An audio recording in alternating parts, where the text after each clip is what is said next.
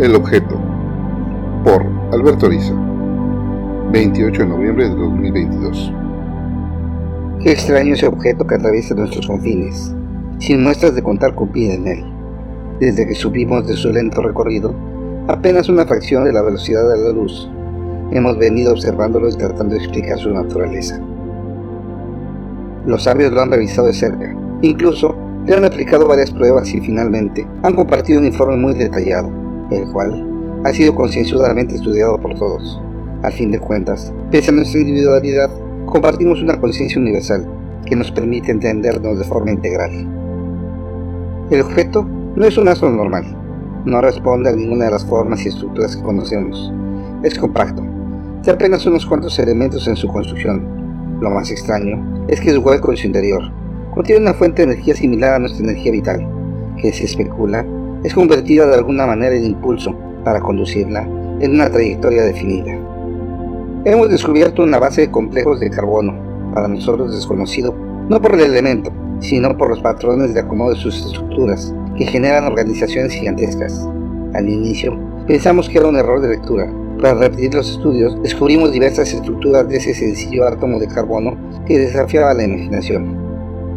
Son tantas las dudas que nos genera esa masa navegando por nuestra casa hemos decidido enviar a unos valientes exploradores a ponerse en contacto con dicha estructura.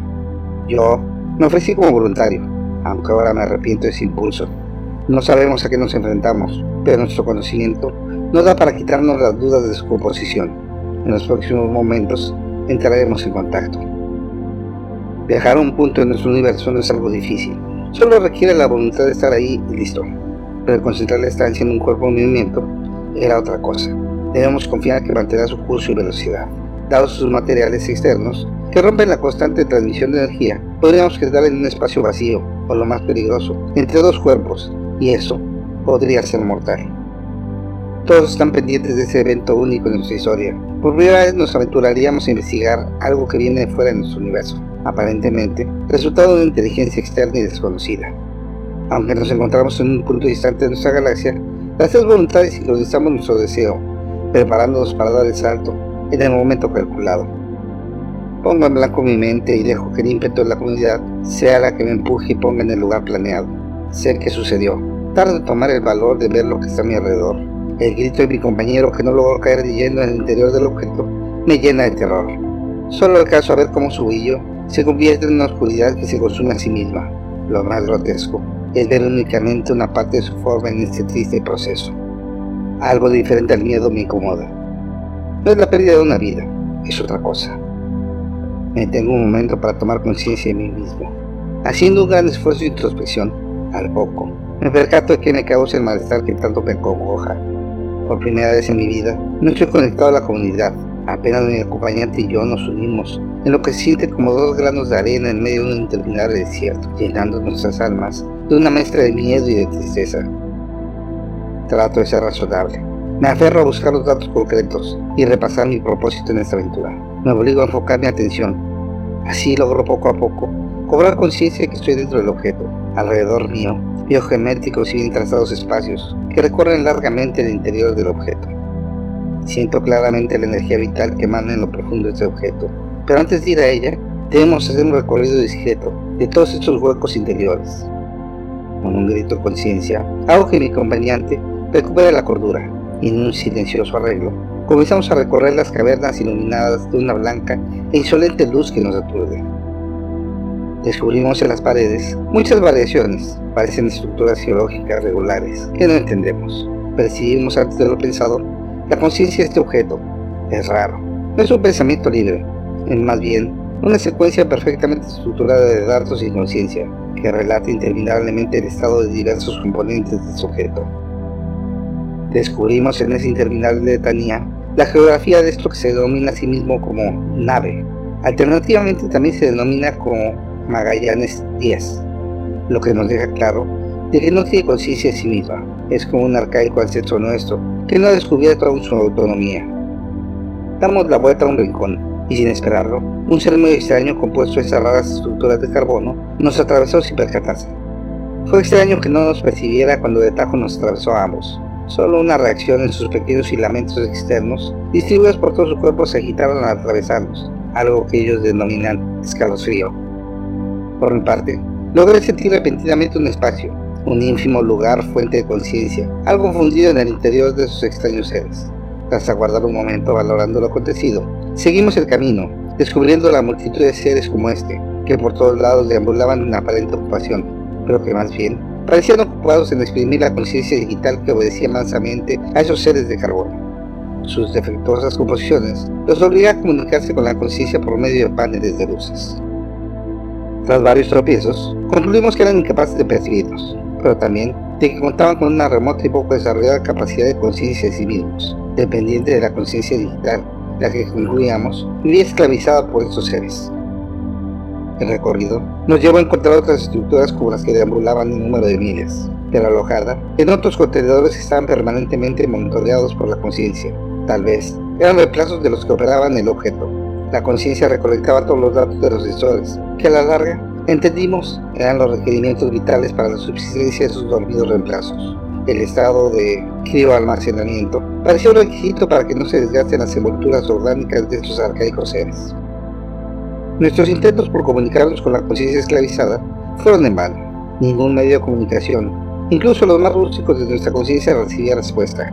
Menos éramos escuchados por estos manojos de compuestos orgánicos andantes. No sé cómo, pero al ver uno de estos seres en reposo, en un lugar distante de la cápsula montoreada, me nació enfocarme en ese apenas perceptible punto de conciencia, que estaba envuelto en una bóveda de interior ósea, que sin dificultad me cedió el control de esa rara estructura. En un momento, sin saber cómo, se saturó mi entendimiento de sensaciones extrañas, empezando por tener repentinamente una sustancia desconocida que me llevaba a sentir la solidez de unas desconocidas extremidades articuladas, calor corporal, un ruido involuntario llenando el cuerpo de aire que causaba cosquillas en su recorrido, y mil cosas más desconocidas por mí.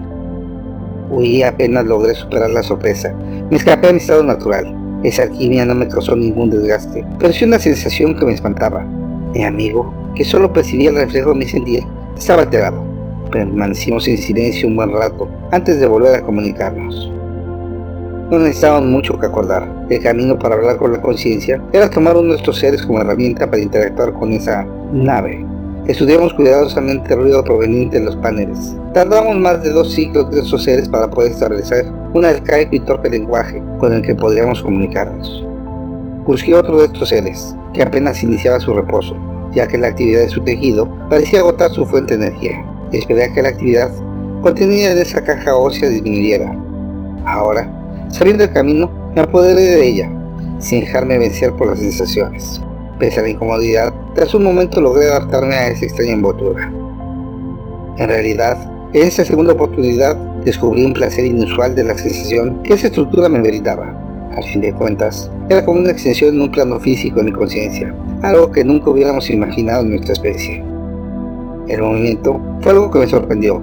No fue más que un acto de voluntad, como el que acostumbraba, pero la activación mecánica de toda esta estructura era impresionantemente compleja, partiendo de un impulso nervioso que activaba una serie de contracciones y relajaciones que agitaban una extremidad y en un casi mágico juego de contrapesos creaba movimiento de esa masa en forma casi sorprendente. Llegar a la primera pantalla fue algo complicado, no por el acto, sino por la cantidad de sensaciones que me saturaban mis sentidos. Ahora entendía por qué esos seres eran tan limitados. La mayor parte de su capacidad se perdía en controlar esas carcasas orgánicas. En un lento proceso, que tomó gran esfuerzo de mi parte, fue entrando en la conciencia del objeto, encontrando que era una maravillosa composición, creada de flujos eléctricos que replicaban una conciencia, sin llegar a tener conciencia ni inteligencia. Lo maravilloso de este artefacto era la cantidad de información que portaba, la cual cubría la historia de esta especie, que se aventuraba en un esfuerzo heroico a buscar un planeta que pudiera soportar su forma orgánica de vida. El desgaste del minúsculo planeta donde había surgido los obligaba a encontrar una alternativa que fagocitar para continuar su crecimiento. Esos seres encapsulados eran la esperanza de la especie, siendo los tripulantes heroicos voluntarios que sabían que darían su vida en el viaje a la distancia más larga nunca concebida para esa especie arcaica.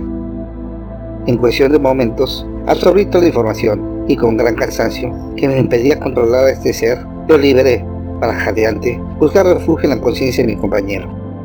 La misión estaba cumplida, pero ahora debía regresar a compartir con mi especie este nuevo descubrimiento. Me pregunto si debemos intervenir en esta cruzada o dejar que encuentren por sí mismos su extinción. No puedo evitar pensar en lo útil que podrían ser como herramientas para explorar desde una perspectiva nunca imaginada nuestro universo. Son frágiles, eso me queda claro, pero aún dentro de sus limitaciones, con el ingenio que demostraron, seguramente podrían ser instrumentos de utilidad para nuestra ciencia. Ya lo veré.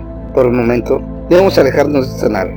Mi amigo y yo nos concentramos y en un instante estábamos de nuevo flotando en la dorada nada, con su frío permanente, con las estrellas lejanas como luz y en medio de una concurrida colmena de conciencias a la que empezaba a compartir la experiencia. El objeto va tan lento que podremos discutir a profundidad del tema antes que siquiera llegue a la cercanía de nuestra colmena central. Así que no tenemos prisa de ver cómo sacar provecho esta madeja de carbono que tan útiles me han parecido. Grabado el 10 de diciembre del 2022 en Cancún, Quintana.